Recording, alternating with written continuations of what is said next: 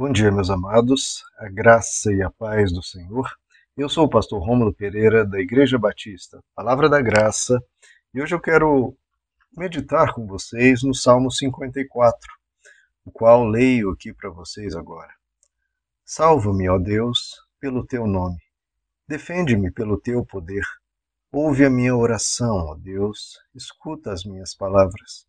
Estrangeiros me atacam, homens cruéis querem matar-me homens que não se importam com Deus. Certamente Deus é o meu auxílio.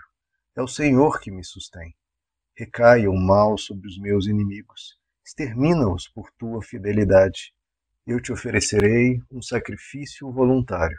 Louvarei o teu nome, ó Senhor, porque tu és bom. Pois ele me livrou de todas as minhas angústias e os meus olhos contemplaram a derrota dos meus inimigos. Bom, meus amados, estamos vendo aqui que o salmista, a semelhança de todos nós, né, em algum momento da vida, estava em um momento de perigo, em um momento de adversidade.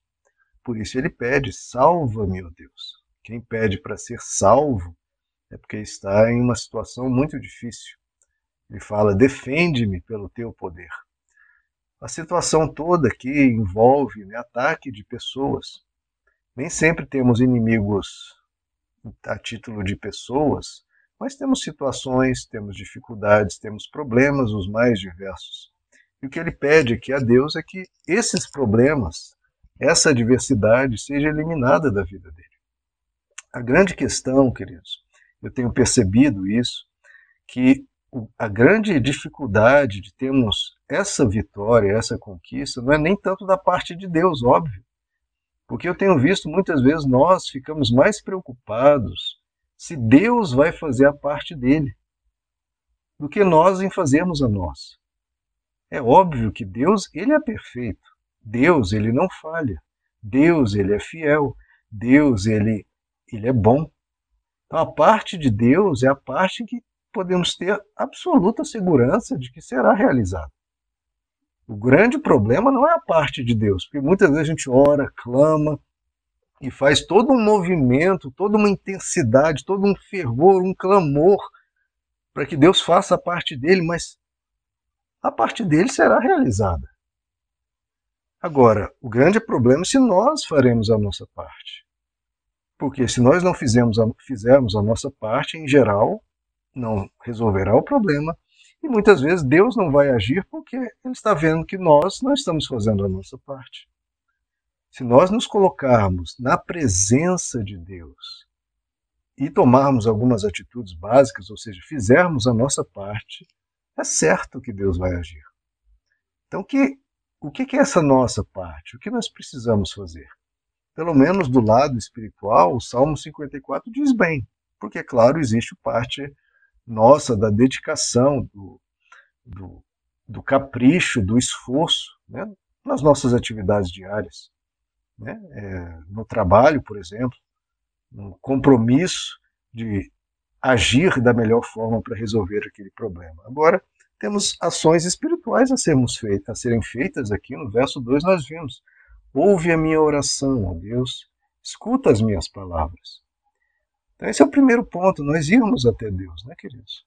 Nós termos esse momento com Deus para abrir, abrirmos o nosso coração, expor diante dele as nossas questões, não tanto porque, como diz a palavra de Deus, não é que Deus não as sabe. Deus sabe muito antes de nós, sabe desde a eternidade essas questões que nos sobrevirão. Então, a oração não é para informar a Deus algo que ele não sabe mas para estarmos junto dele, para termos um momento ali de, de, de o nosso coração ser colocado nas mãos dele, de nós pedirmos apoio dele, de termos esse momento que não apenas a gente eh, desabafa com Deus, mas vem da parte dele um alívio, um socorro, algo que vai acalmar o nosso coração. É essencial nós conversarmos. E quando a gente conversa de um problema com o ser humano, muitas vezes a gente recebe ali um apoio, um estímulo, um abraço. Com Deus é a mesma coisa, além de que esse vínculo que é estabelecido ali, depois quando vem a resposta da oração, a gente vai ver, ah, foi exatamente o que eu pedi a Deus, foi resposta à minha oração e a gente reconhece a ação de Deus. Porque muitas e muitas e muitas e muitas vezes Deus age, mas porque nós não oramos sobre aquilo, a gente nem reconhece que foi Deus. Ele agiu, mas não houve uma oração anterior, então a gente recebe aquilo como tendo simplesmente surgido, aconteceu, né? as pessoas fizeram, as circunstâncias acabaram indo a meu favor e a gente muitas vezes não agradece, não atribui isso a Deus porque não houve uma oração anterior. Se você ora e aquilo acontece, a gente reconhece mais facilmente a ação de Deus. Então ore, fale com teu pai, ore ao teu pai, como disse Jesus, em secreto, e o teu pai, que vê em secreto, te recompensará. Esse é o primeiro ponto. E aí no verso 3 e 4 ele faz uma diferenciação entre aqueles que não se importam com Deus e aquele que se importa. Se ele cita esses que não se importam, é porque, claro, ele está se colocando fora desse grupo e colocando como alguém que se importa com Deus. É muito evidente isso, né, queridos? Nós queremos que Deus se importe conosco, é importante que a gente se importe com Ele. Haver esse compromisso, essa reciprocidade. Né? Porque a vida com Deus é um compromisso. Somos nós com Ele e Ele conosco. Não é apenas vindo coisas dele para nós e nós totalmente ignorando a presença de Deus, não dando atenção a Ele, como o texto diz aqui. Há pessoas que nem se importam com Deus. E por que, que Deus ajudaria esses que não se importam com Deus? Se as pessoas estão descartando Deus na sua vivência, na sua convivência, no seu lidar diário com a vida, por que, que Deus teria que socorrê-las? Se elas não se interessam, não se importam, sequer se lembram de Deus. Porque o nosso relacionamento com Deus, queridos, não é como relacionamento né, daquela pessoa com o gênio da lâmpada que esfrega ali a, a lâmpada, aparece o gênio, o Aladim, fa, faz-se três pedidos, os pedidos são atendidos e o gênio vai embora e acabou ali. Não há um relacionamento, não há uma conversa, não há. Não, apenas atenda meus pedidos e vai embora. Com Deus não dá para ser assim, queridos, porque Deus não é nosso servo, não está para ser explorado. Que Deus quer é um relacionamento pai e filho, um relacionamento real. E para isso, ele se importa conosco, nós nos importamos com ele. Ele nos ama, nós amamos a ele.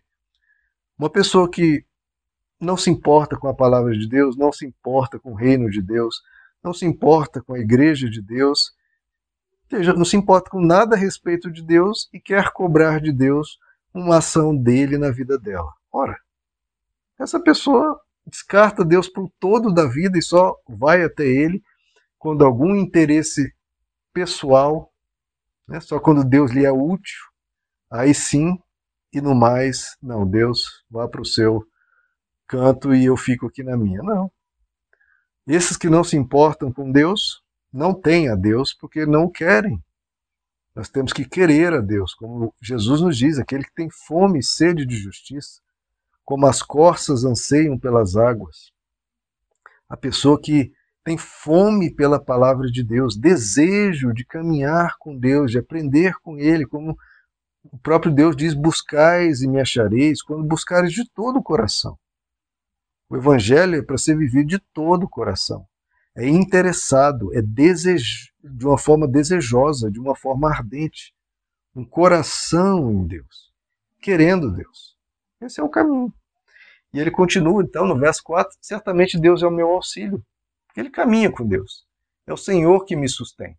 Esse é o caminho, né, queridos? E aí no verso 6 ele diz: Eu te oferecerei um sacrifício voluntário. No Antigo Testamento, esse sacrifício era de animais no altar de Deus. Atualmente, o que Deus nos pede é que a gente sacrifique, sacrifique no altar da obediência os nossos egoísmos, as nossas agressividades, os nossos destemperos, mentiras, enganos. Tudo que há em nós que não agrada a Deus, a gente sacrifique, a gente elimine. Sacrifício é dor. Né? Não existe sacrifício sem dor. O que é essa dor? Nós pegarmos uma parte nossa que não agrada a Deus e eliminar.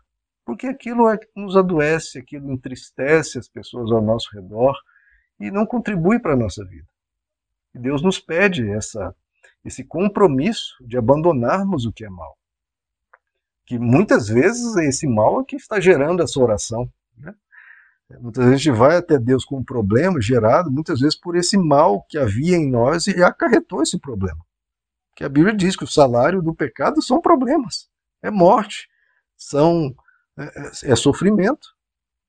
Então Deus vai, quer responder à nossa oração se nós estivermos desejosos pela Sua palavra, pelo seu ensino, pela sua orientação, pelo seu conselho, pelo seu reino, pela sua igreja, mas também que a gente abandone isso, aquilo que está gerando justamente esse problema.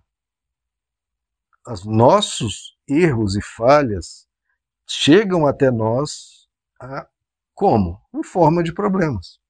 Então a gente precisa sacrificar isso. Não apenas para que o problema atual perca força, mas para que ele não se repita, para que não ocorra novamente. Sacrifica, meu querido. Sacrifica.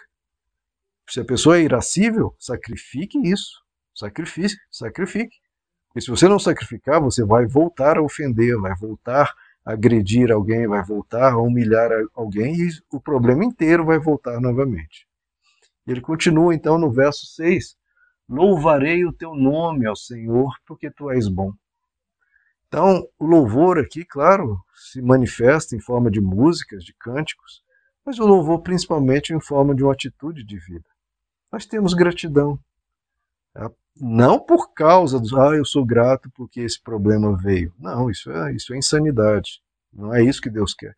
É um louvor, uma gratidão, apesar dos problemas.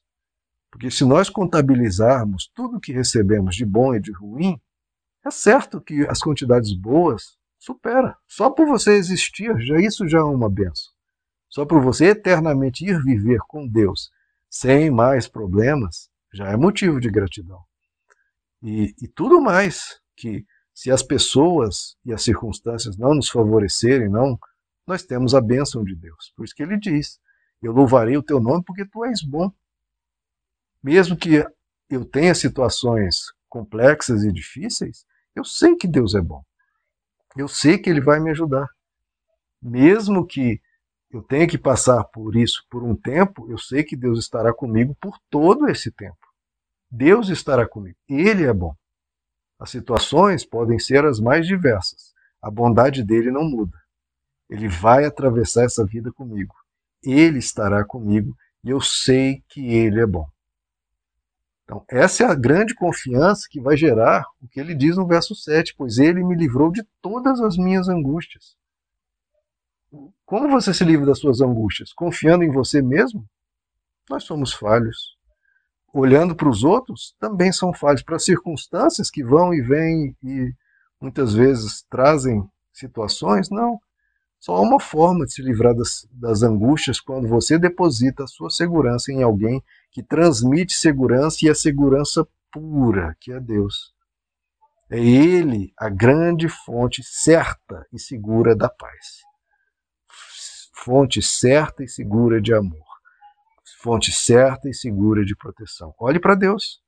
Olhe para Deus e você vai se livrando das ansiedades, dos medos e das angústias, olhando para Ele. Então veja, colocamos aqui caminhos simples que trazem essa, esse sustento para a alma. É o Senhor que me sustenta, como ele diz. Que caminhos? Nós vimos orar. Fale com teu Deus, transforme cada gemido em oração. Transforme cada murmuração em oração. Transforme cada dor em oração. Ore. Segundo, se importe com Deus, se importe com o reino dele, se interesse pela palavra, se interesse pela tua igreja. E Pense em Deus, coloque Deus nos teus caminhos e ofereça em sacrifício. Tudo que é ruim, elimine. Tudo que não agrada a Deus, ponha fogo mesmo, para que isso não volte a te atormentar nem te afastar de Deus nas suas escolhas. Louve a Deus em gratidão. E aí, meu irmão, nesses pontos tão simples, oração, se importar com Deus, saber que precisa eliminar fraquezas e erros da sua vida e manter um espírito de gratidão. Com esses quatro passos, você vai ser sustentado por Deus, ele vai te livrando das suas angústias e o seu caminhar vai ser cada vez mais seguro e forte na presença de Deus. Meus amados, que Deus lhes abençoe. a graça e a paz do Senhor.